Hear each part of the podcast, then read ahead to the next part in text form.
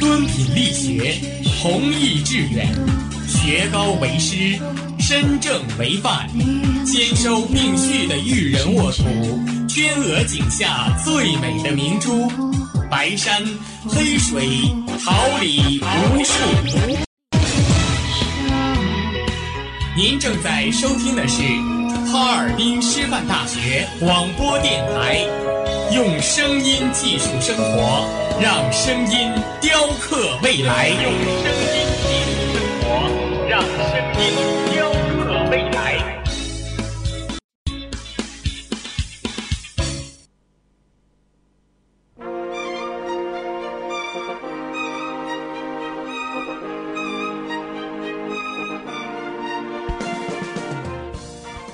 华秋实，桃李不言。炫动之声，无限精彩。FM 七十六点。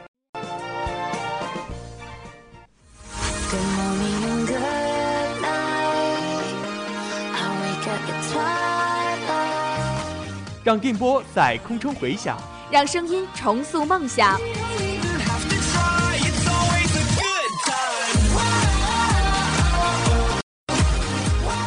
在青春的旅途上，用电波打破沉寂。在年少的岁月里，让声音尘封迷茫。我的快乐源泉，我的青春宣言。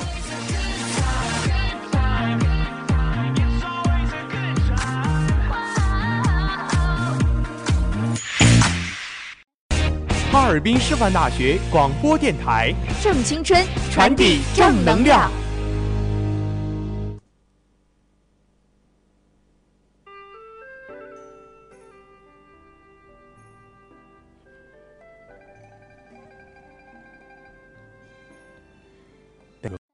泉边，幸福如同芳香的花朵，在耳边缱绻着窝心的誓言。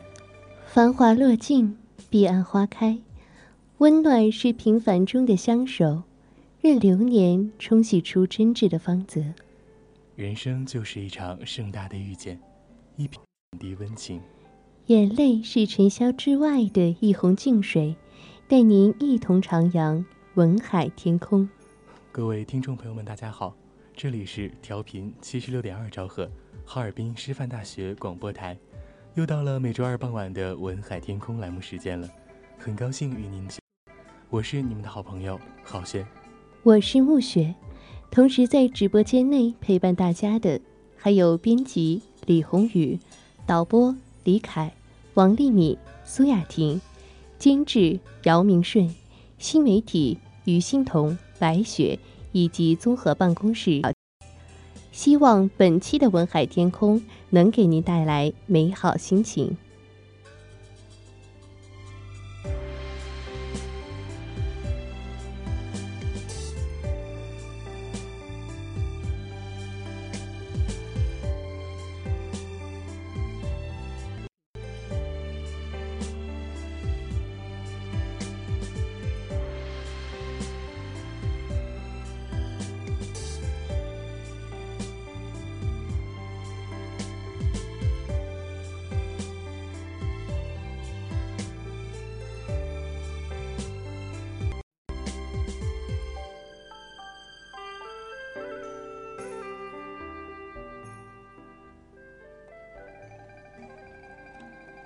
熏染岁月，小城故事，别样华年，多少苦乐悲欢，你我一起走过。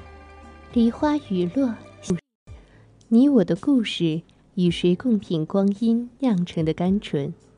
文海天空，说出你的故事，我们在这里与你一起再现那难忘的日子。愿你说出你的故事，与我们共享你的独家记忆。我们的邮箱是文海 TK 幺文海 TK at 幺二六 com。我们诚挚欢迎你的来稿，展现你的情感世界。我们将会为你再次讲述属于你的故事。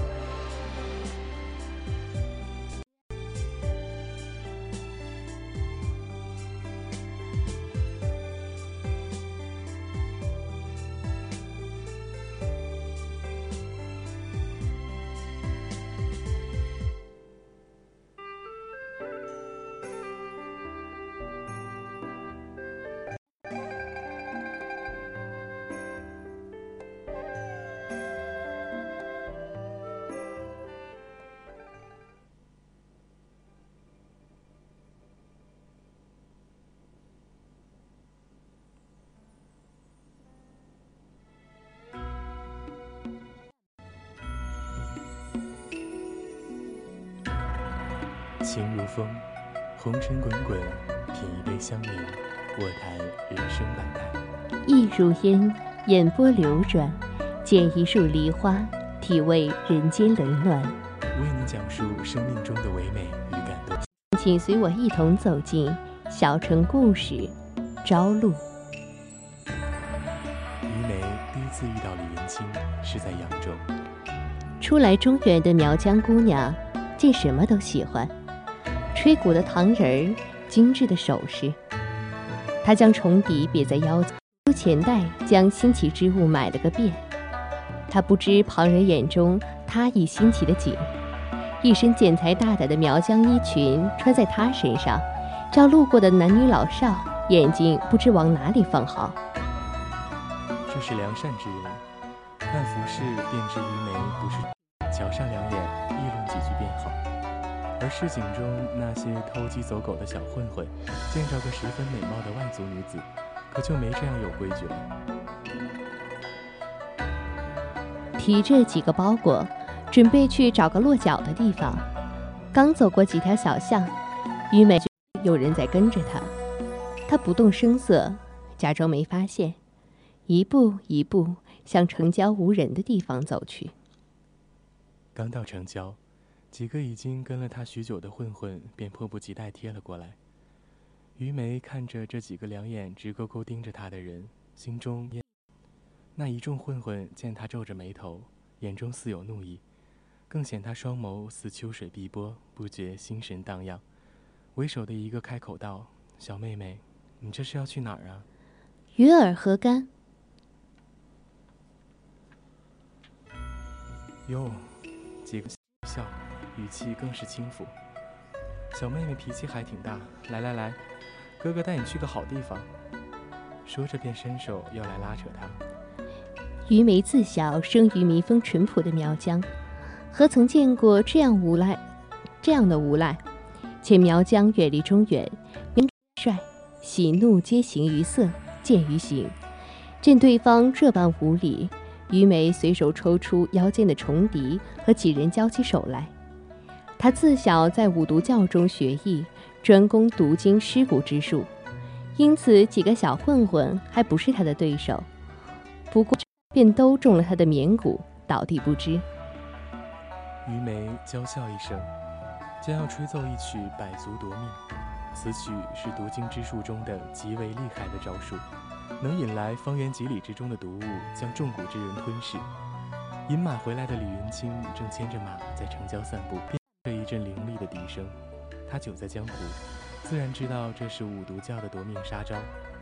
李云清拍了拍马颈，跨坐上马，循着笛声赶去。待他赶到现场时，看到的便是这么个景象：几个小混混横七竖八地躺在地上，因为不能动弹。也不能呼救，只能眼瞧着近百只蛇蝎之类的毒虫一步一步向他们靠近。而石堆上立着个娇小的女子，一身银饰短衫，吹着一只虫笛，浅笑嫣然。李云清摇了摇头，这几招梅花枪法使出，将毒虫一只只挑出老远。于梅看几个混混被毒虫包围，正高兴。不意半路杀出个李云清，还将自己招来的蛊虫尽数挑飞，娇斥一声：“你是哪儿来的？多管闲事！”横笛向李云清攻来。李云清枪一挑，堪堪抵住于梅的笛子，笑道：“姑娘莫气，在下并无恶意。”于梅听他满腔笑意，怒意更盛，手腕一转，重笛脱手。绕着李云清的枪直刺。李云清见状，一个后仰，回神用枪挑住重笛，甩了回去。于梅灵巧一跃，接住重笛。李云清的语气带了三分怒意：“在下与姑娘初次相识，姑娘为何出手如此狠辣？”哼，你要帮这群人，不必对你手下留情。李云清回头看了看那群还有些浑浑噩噩的混混。心中已然猜到了几分，他赋闲在此地，自然知道这几人是怎样的风评和作为。他开口道：“这几人纵然冒犯姑娘，但罪不至死吧？”间冷笑一声：“哼，中原人就是麻烦，这种人在我们苗疆不知道喂了多少次蛊虫了。”云清道：“姑娘也会说是在你们苗疆，然此处是中原，有中原的规矩和法度，他们犯了罪，自然有官府处。”于梅一时语塞，片刻只喃喃道：“官府处理，官府处理他们，可会处理我？”李云清心中已知这姑娘必是初来中原，说话还有些三不着两，且耐着性子道：“姑娘虽有伤人之意，但官府不会处理姑娘。”于梅却说：“谁说处理我这个？我说的是这个。”说着，拿起地上他刚才买的东西，递到李云清面前。李云清一看，心中暗笑，原来这姑娘说的处理。是玩意儿。刚才我和他们动手的时候，他们太蠢，弄坏了我买的东西。官府可管这个？原来官府要管的不是谁调戏民女，也不是谁行凶伤人，而是他的东西被弄坏了。李云清许久没见过这样有意思的姑娘了，自然是管的。我便是官府的人，姑娘可同我一起将这些人送到官府，然后我来赔姑娘东西，如何？于梅看着眼前笑得眼带桃花的男人，不知往后的缘和孽，皆因这一次相逢。那日混混送至官府，再回到集市，半数摊贩已然散去，且于梅也是一时兴起买的小玩意儿，此时即便再见着，也提不起什么兴趣了。但看李云清好脾气的等着自己挑东西，又觉得过意不去。便半挑便拣几样。李云清见他似乎兴趣缺缺，心中猜到了几分，也不点破，只等着他又买完一件东西，开口道：“你要是忘了买过什么，那我来送你一件好不好？”“嗯，好啊，不用自己费心思挑了。”李云清想了想，拉着他来到一个卖镜子的摊边，看了几眼。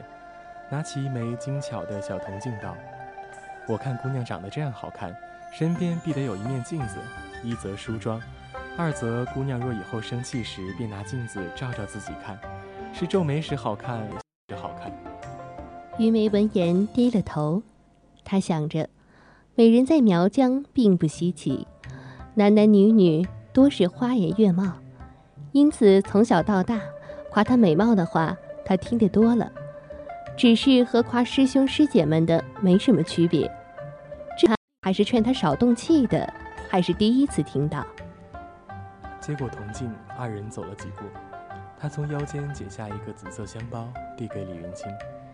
李云清接过香包，听着他说道：“多谢君爷，我听他们都这样叫你，你是天策府，一定要上战场。”这个香包是我们苗疆特制，用来防蚊虫用的。现在给你了，我想你以后行军营用得到。李云清谢字尚未说出口，便听得一句“再见”。一阵银饰碰撞的声音响起，是于梅施展轻功飞走了。李云清将药包捧在手中，一阵药香传来。药包的右下角还绣着一只黑色的蝴蝶，宛如这药包的主人般。纤细小巧，徐徐而飞。然而自那天后，李云清已然忘了有这么回事儿。那个一月后即将奔赴北邙山战场收拾行囊时，才从衣襟里抖了出来。药包随着衣服一起被他洗过几次，香味变得淡了，便如它的主人。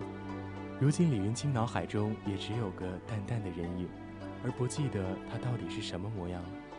行军。天策君露宿在河边，适逢夏夜，难免蚊虫叮咬。与他同帐的梦离魂抓耳挠腮的叫骂，却见他神色自若地擦拭着银枪，嚷嚷道：“为何我是活靶子？怎么蚊子只咬我不咬你？”从衣襟里拿出香袋，在梦离魂四周绕了一圈，又放在两人的铺盖中间，道：“现在好了，睡吧。”梦离魂拿起药包瞧了瞧，又满脸坏笑的放下道：“看不出来呀，你小子！我就说你会哄姑娘，连定情信了。李云清道：“别瞎说，我连这人的名字都不知道。那人家就送你东西，我赋闲当差时帮了他些忙，他作为回报送我的而已。”孟离魂见他说的如此平常，也不再开玩笑，便道：“哎，不闹了，我手下半夜。”鼾声渐渐响起，李云清看了一眼那个药包，也没有再想起什么。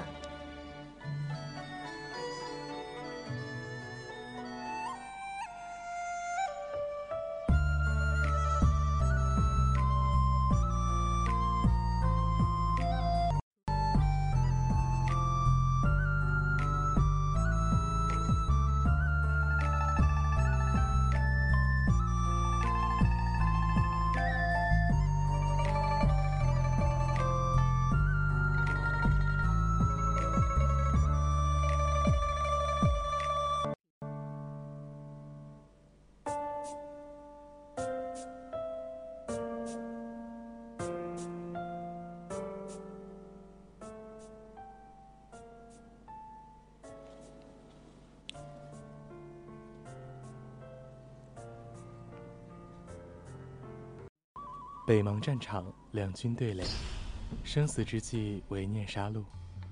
李云清的银枪此刻不知洞穿了多少狼牙的喉咙与胸口，还在继续舞动杀敌。一枪一马，天策本色。双方交锋，各有得失，政治焦灼，改举妄动。忽然，李云清听到了掺在风声与厮杀中的另一种声音，那声音他隐约还有几分熟悉。应时，狼牙的战狼反常的嚎叫起来，竟是阵前发狂，咬向了己方御狼的士兵。低声，战狼见血，凶悍本性暴露，扑向更多的狼牙。如此一来，两军之间的平衡便被打破。天策军有条不紊地趁乱攻，狼牙军渐渐招架不住，终于败退，鸣金收兵。此一战大胜，狼牙退，适才的笛声也渐渐变弱。此时天策军士方看到，自己的脚下是千百只蜈蚣、蝎子类的毒虫，而这些毒虫倒并无伤人之意，似是在听从某种召唤，慢慢向战场四周散去。笛，众人先后反应过来，循着笛声望去，视线定在不远处的高坡上。一名周身变银饰、紫衫短裙的少女站在那里，嘴边横着一杆重笛，脚下还交缠着两条蛇。少女露在衣衫外，尽是血色，连两只脚丫亦是光洁如玉。众人迎着观看，不知情的士兵甚至将她当做了山中的精灵。统领心知应是五毒教的弟子。虽疑心于梅的来历与意图，但依旧开口问道：“姑娘，这毒虫都是姑娘吹笛引来的吗？”于梅见许多人望着自己，有几分害羞的笑着答道：“是我，是我的笛声引来了蛊虫，咬到了那些狼，他们中了我的毒蛊，就该听我的话了。”他的声音，加之少女的娇俏明媚。听得一众士兵如痴如醉，唯李云清皱着眉，他便是记性再差，此时也想起来了。统领那边又道：“姑娘可是来助我天策军，一同护卫大唐江山的。”方才有些疑，在听到“守卫大唐江山”几字之后，皆重新恢复了严肃的神色。唯于梅依旧笑道：“不不不，我这次来是找人，他同你们一起的。”我才帮你们的。此言一出，军中便有浅浅的议论之声。统领看了一眼，声音便又渐渐低下。统领问道：“姑娘要找何人？还请报上姓名，在下或可助姑娘一臂之力。”于梅摆了摆手：“我不知道他的名字，但是我有办法找到他。”说着，他从腰间拿出另一只虫笛，吹奏起来。可。一群碧色蝴蝶飞来，先是飞向于梅身边，绕了几圈，而后向军中飞去。李云清不着痕迹地向梦离魂身后躲去，而那边于梅纵身一跃，如同那群碧蝶般轻盈，从山坡落到了行军前。们自觉为蝴蝶和于梅让开一条路。于梅边吹笛子边循着蝴蝶向前走去，离得近了，众人方看到，于梅颈上除了戴着银饰外，还用绳子穿着一枚小小的铜镜，不知是何用意。笛声同他身上银饰碰撞的声音混在一起，叮当。碧蝶最终还是落到了李云清和孟离魂身旁，先是在两人之间盘旋了一阵，而后缓缓地落在了李云清的肩头。于梅见状，轻巧地跑到李云清面前，踮着脚，拨开他额前因作战而散落的碎发，眼睛弯成了月牙。终于找到你了。军帐中，梦离魂瞧着帐外替李云清晾着衣裳，忙得不亦乐乎的于梅，对着李云清泛酸道：“我就说你小子眼带桃花，命中就不会缺桃花。从军这些年实战实修，你身旁缺姑娘。”这次还是个苗疆美人，追你都追到战场上了，快教教兄弟我，你是怎么哄女孩子欢心的？李云清道：“别胡说，我与他仅仅一面之缘。”梦离魂道：“那就更厉害了，一面之缘就你情深意重，你做了什么啊？”李云清道：“我不记得我做了什么，只是我不曾认真招惹过他。”不曾认真招惹，就是不认真了。可人家千里迢迢从苗疆来到战场找你，你就不感动？说起感动二字，李英倒是深有见解。他久经情场，最是知感动二字最不能用来衡量感情。他的过往之人亦是同他一样清楚这点，所以同他皆是或情愫生而相偎，消而相离，或各取所需。而所谓感动。必然要有所回回报，就必然要有所牵连。偏偏他一向最不惯牵连，合则聚，不合则散。李云清看着帐外正为他和孟离魂煮饭的余梅，没有说话。孟离魂见状，看着帐外正一心煮着火锅的余梅，摇了摇头，私下偷偷拉着他问出李云清的饮食偏好。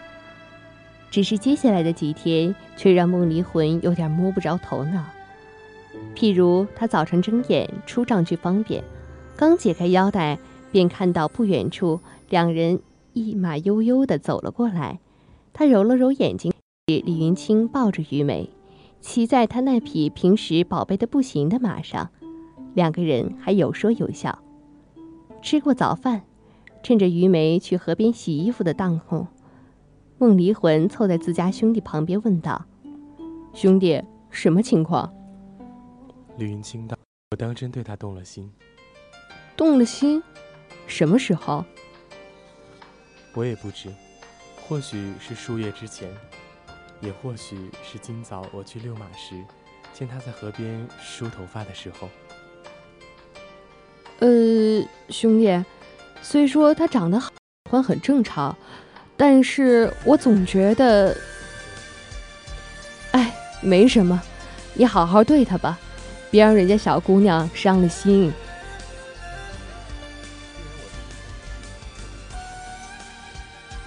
因着于梅当日助天策军退狼牙，对于她的存在已是默许，所以当李云清同于梅在军中双双出现时，众人也没觉得有什么不妥。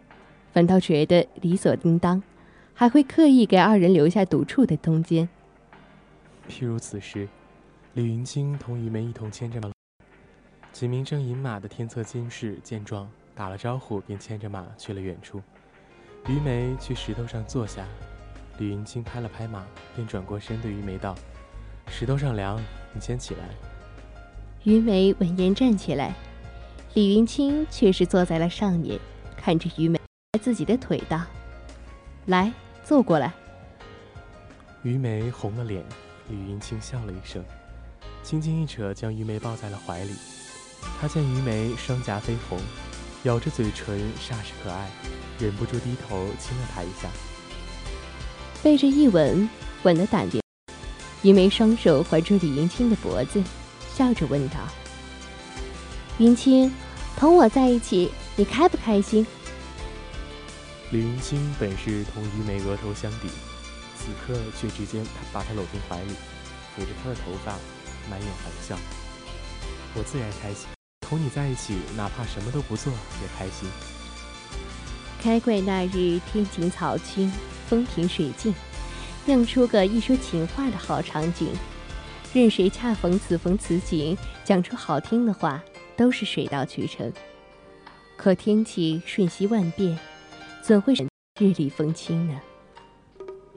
这日天策再战狼牙，于梅已经和统领计划好，这次是平原作战。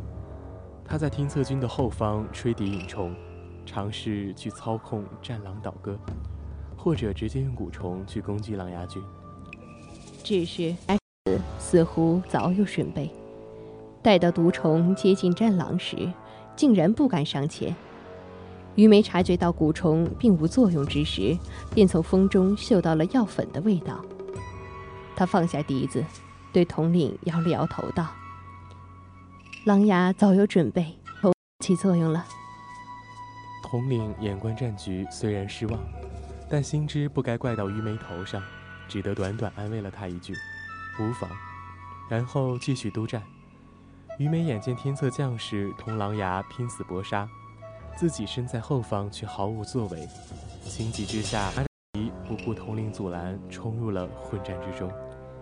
虽然他功夫不低，但五毒教所擅长的毕竟是尸骨驱虫，讲求灵敏机巧，而战场上是刀枪的碰撞与力量的搏杀，所以相较于狼牙的蛮力凶悍，同纤细的虫笛实在不太够看。因此，虽则。战至最后，他没有受什么重伤，轻伤却是受了不少。李云清见了一言不发，将他拉入帐中擦药。于梅见李云清黑了一张脸，小心：“你，你也受伤了。”李云清充耳不闻，只一心给于梅的肩上擦药，末了丢下一句：“好好养伤，莫再胡闹。”便走了。于梅在帐中，有些茫然的看着席子上药品。她明白，李云清生气是应该的，只是他却不懂，若是为了自己受伤心疼，怎么连一句安慰的话都不说呢？当他私下去问孟离魂的时候，孟离魂想了想道：“我猜是云清在战场上拼杀受了伤，本就疲惫，又见你也受了伤，所以一时气得过了。”你别多想。于梅最终还是选择相信梦离魂的话，而他心里清楚，这相信的唯一理由，是他只能选择相信。在那之后，于梅之前总会想起他那天黑着脸的模样，他心中说不出的怕，总觉得见过那样子的李云清，他连对他笑着说话都要顾忌。思来想去。他给鼓励他来找李云清的师兄花醉写了一封信。他这位师兄不但读经古术，更精通补天之术。若是来了这军中，定然比他更加有用处。他觉得这个消息足够，他能去特地找李云清说上一句话了，便兴冲冲地跑去军帐找人。他先是将帐外晾晒的衣服收了起来，拉开就走。李云清和孟离魂正坐着说话，孟离魂见他来了，很是识相的借口有事先走。帐中一时见只剩下他们二人，气氛却有些说不出的尴尬。片刻，李云清开口道：“来了。”于梅如逢大事，不信将衣服放下道：“是啊，我我有事想告诉你。”嗯，坐。于梅想了想。坐在了李云清对面，说：“我也写了信给我的师兄，他过不久就会来军中帮我们。呃，天策军的吗？嗯，好啊。嗯。又是一阵沉默过后，雨梅抬头看了看李云清，又低了头道：“我先回去睡觉了，你也早些休息吧，你还有伤呢。”嗯，走。李云清拿起衣服，随手扔到一边。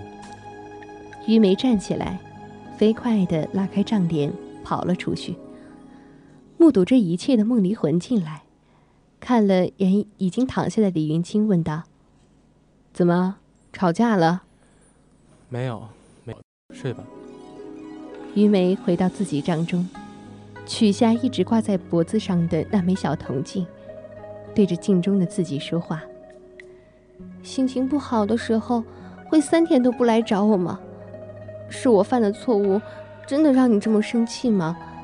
就连我去找你，不看我一眼，不肯同我好好说上一句话吗？可这些话，他也只敢对着镜子说。军营中没有他能说上这些话的人，而且他也觉得这些话要他去问李云清，他问不出来，他只能想着，再等等吧，可能明天。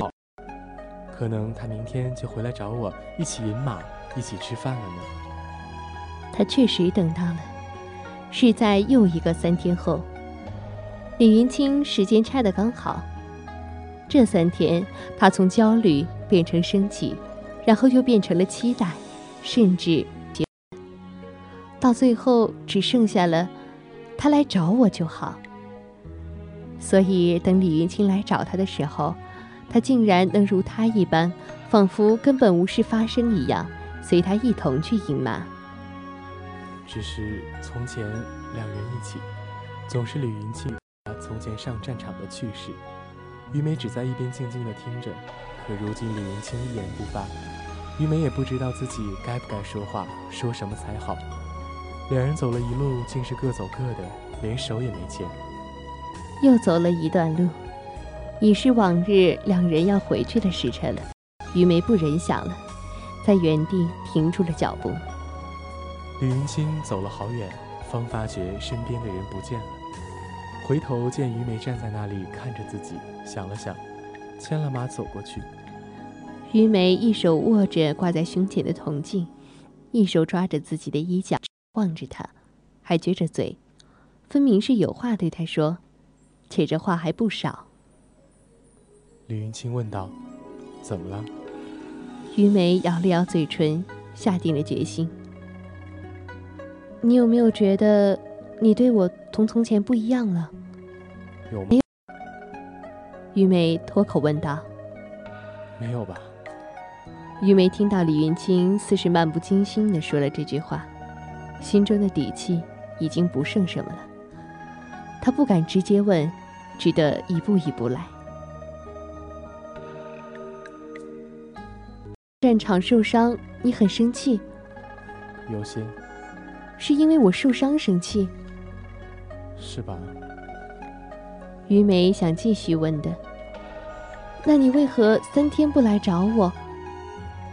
可因他这一句“是吧”，生生噎了回去。不懂中原的人情世故，但还是有最基本的直觉的。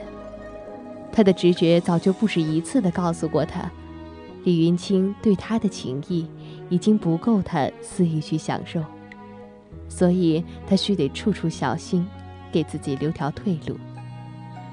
至今日，改自己的直觉，他不来找自己，不同自己说话，不是因为心情不好，只是因为自己没那么重要了。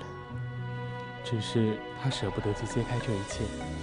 他不想承认，当初那个同他说战事平息，随他一起去苗疆，陪着万里河山的人已经不见了。于是，只能说个谎话给自己听。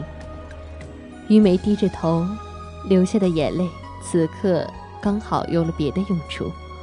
她主动抱住李云清，哭着说：“对不起，我从江了，说话行事一直直来直去。”可能不太通晓人情世故，这件事是我多想了，你别怪我，也别生气了，好吗？李云清等他说完，回抱住了他，无比娴熟的说了句：“嗯，好啊。”自那日之后，玉梅几乎一直数着自己同李云清见面的机会。李云清来主动找他一次，虽然依旧是不怎么说话的相处。他也都当做是他该念着自己的证据，也时不时壮着胆子去主动找李云清。听的是自己还有去给李云清洗衣服这个光明正大的理由，去见见他，同他说上两句话。可每次于梅回到自己的帐中，心灰就又添了一分。他想着族中年长的人曾告诉过他，人千万不可轻贱了自己。想着想着，冷静，眼泪流掉下来。再等等吧，等不到他回来，还等不到自己死心吗？这日天策军三战琅琊，其实自上上一战之后，两方也有数次短暂的交锋，但这次算胜一战，出动的兵力也更多。因着上次的事情，不知狼牙这次对于梅的蛊虫是否有戒心，所以统领只是让于梅跟随出战，在后方见机行事。可于梅这次却直接违了命令，拿着笛子一路拼杀到了。李云清瞥见身旁的于梅，脱口便道：“麻烦，你来做什么？”于梅闻言，直接顶了回去：“不用你管，懒得管你。”李云清一枪挑开面前的狼牙棒，银枪刺透了一个狼牙兵的身体，血刚好溅了于梅。于梅下意识摸了摸脸上的雪，后方一个狼牙兵趁机一刀刺激了他的身体，从后至前贯穿而过。李云清再看过来，看到的便是于梅胸前支出一把刀，扔了笛子，倒了下去。此时，让突然笛声大作，且不难听出，这笛声比于梅的要响亮许多。狼牙的战狼果然又像听到于梅的笛音那样，将爪子和牙齿伸向了自己人。等到于梅的师兄花醉看到已经失去血色、气息全无的于梅，问责。便将于梅带到了房中，一天一夜没有声响。第二天晌午，守在门外的李云清听到一阵大哭，松了口气。那声音是于梅的。然而隔着门，他听不清于梅后面说的话。屋内的床上，梅抱着自己的师兄，毫不掩饰地哭出声，边哭边喊着：“师兄，我们回苗疆，我们回苗疆。”花醉轻轻拍了拍自家师妹的背，满心怜爱，轻轻问道：“阿梅乖，小鱼乖，师兄带你，但你能不能告诉师兄你发生了什么事？”等他从于梅那里听来了原委，冷笑一声，计上心头。他抱着于梅道：“小鱼乖，我知道你受了委屈，但如果师兄此时就这么把你带回苗疆，你和那位军爷没有个交代的话，是。”会因此郁结在心，难以释怀。此话正是戳中了于梅的心事。她若不是一直做梦，也不会越来越心灰意冷。花醉给他擦了擦脸，继续说道：“如今你们也算是经历了生死，不如我们就心里还有没有你，再做决定。”于梅闻言，用力的点了点头。花醉出了门。见统领和李梦三人站在那里，凤目一挑。哟，劳三位久等。统领道：“玉梅姑娘是为了帮我天策军守的，久都是应该的。”花醉对统领报以一笑，接着看向李云清道：“听闻我师妹出事时，这位军爷在旁边。”李云清道：“是。”花醉绕着李云清看了一圈，问道。君爷可以？正是，在下姓李，单名错，字云清。哦，我师妹被琅琊的刀剑穿胸而过，若按照寻常的法子，是没有救的。说到这儿，他停下，看了看李云清的表情，语气又轻傲。但我们五仙教却是有办法的。统领问道：“可是需要天策的帮助？”您尽管开口，我们。花醉伸手打断了统领的话，道：“不用，只需一个人就够了。”梦离魂下意识去看李云清，看着花醉不作声。花醉道：“我仙教有一秘蛊，此蛊名为朝露，垂死之人服下后亦可新生。只是这蛊一定要与吃蛊的人最心爱之人的血一同服下，方走。方才我听师妹在昏迷中一直喊着“云清”二字，想必我师妹的心爱之人便是这位君爷了。言毕，花醉目不转睛地看着李云清，在看到他近乎淡漠，甚至有一丝庆幸的神情后，冷：“怎样，君爷肯帮这个忙吗？”清道，天策府的人，生平最不该怕流血，请救治玉梅姑娘便是。花醉笑笑说：“那花醉在此替师妹谢谢君爷，我先进去配置此。”君爷稍后。花醉进去后，见于梅在床上躺着，脸上是从前他从未见过的忧伤神色。看他来了，怯怯地问道：“师兄，怎么样了？”花醉坐下道：“我同理，你需要喝下由他的血做药引的药方，能醒来。他答应了，如此看来，他对你倒有几分真心。”我先随便配些吃了也无碍的药，一会儿你假装喝下后醒过来就行了。于梅皱着眉喃喃道：“真的吗？是真心吗？”花醉看着自己手下的药材，心中回道：“自然不是真心了。”于梅只觉口中的药物酸涩腥甜，但喝下之后，却有种如在云端的感觉。他同李云清的过往。一点一点在脑海中。在扬州初遇，李云清对他一笑，他心怀鬼胎的将香包送给他，心神恍惚的回了苗疆，听了师兄的话，又只身返回中原，于三军之中利用碧蝶识出他香包的味道，找到他。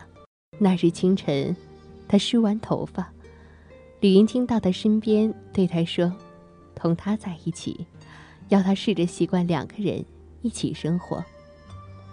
他们一起饮马，一起骑马，听李云清讲他在战场上的故事。偶尔，他们苗疆中的事情，不知不觉，含了几分笑意。但后来便不是这样了。那天开始，李云清随手乱扔他给他做的衣裳，不再主动找他一同出去。即使找他出去，也不再同他多说几句话。他同他说句话，是不是不耐烦了？他受伤，他生气，或许是因为麻烦。他在战场上就听见自己，他对自己说：“麻烦。”然后他觉得身上一痛，是狼牙的刀刺中了他，很疼，他哭了。他觉得自己好像正在失去什么东西，这件东西或许让他不快乐，但对他很重要。可是那种感觉，就像是带着药香的丝帕，轻轻拂过他的脸，温柔的他无法拒绝。花醉摸着玉梅的脸，替她擦掉。他柔声说着，像是怕惊醒了玉梅。阿妹，师兄骗了你，我给你吃下的是朝露谷，你平日里贪玩。还不知道这种蛊的来历吧？师兄讲给你听，就讲一。当年我们苗疆一位药巫为情所伤，不想再受相思之苦，于是他研制出一种能让人忘记情伤的蛊，就是朝露蛊了。至于为什么叫这个名字呢？因为这位药巫曾在一本书上看到过“譬如朝露，去日苦多”者。药巫不认识中原的字。把“屁”看成了“是”，也错解了这句话的意思，继承了“事如朝露，去日苦多”。他觉得应时应景，情爱中的誓言正如朝露一般短暂。等到情已经散去，还记得誓言的人，则痛苦更多，因此取了这个名字。阿梅，我知道你的心思，可我宁愿你忘了此事，再做回从前那个你。也不愿你因这些痛楚长大。师兄还在一天，便护着你一天。那个人他不喜欢你，你就将他忘。次日，花醉带着于梅一起告别。花醉只说了一句：“终须一别，切勿相送。”便拉着于梅转身走了。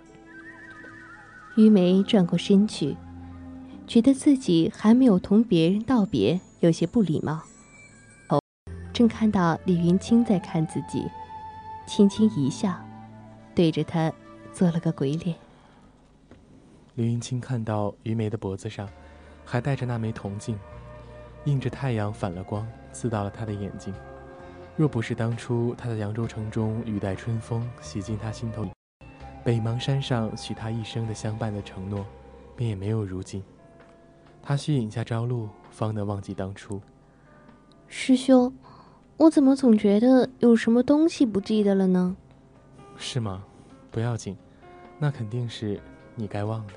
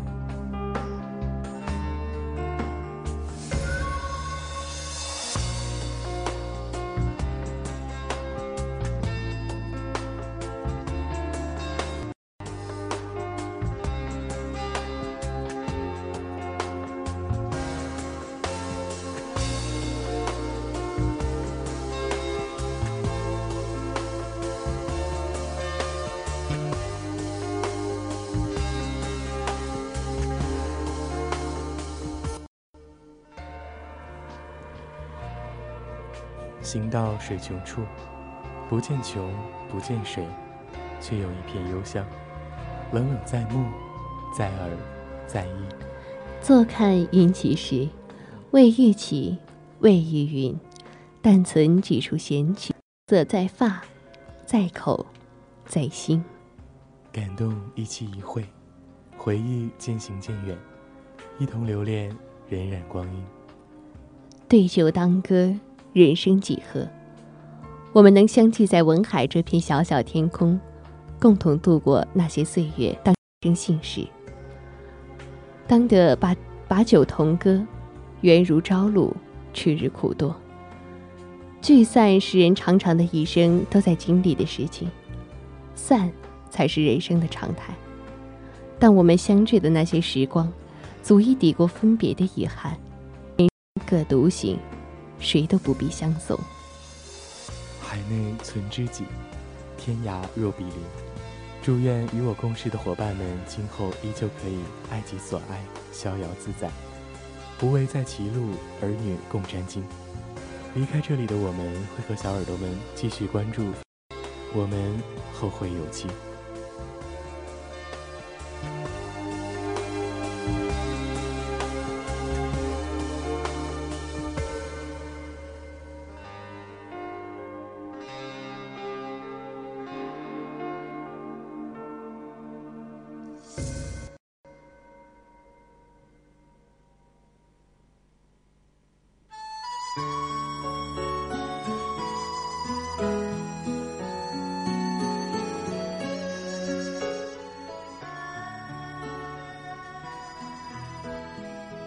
海天空，愿世事沧桑，怀，故事依旧。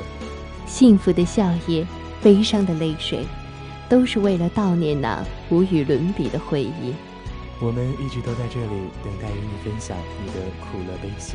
文海 TK at 幺二六 .com，诚挚期待你的来到。在这个暮色四合的傍，送上我们最美好的祝福。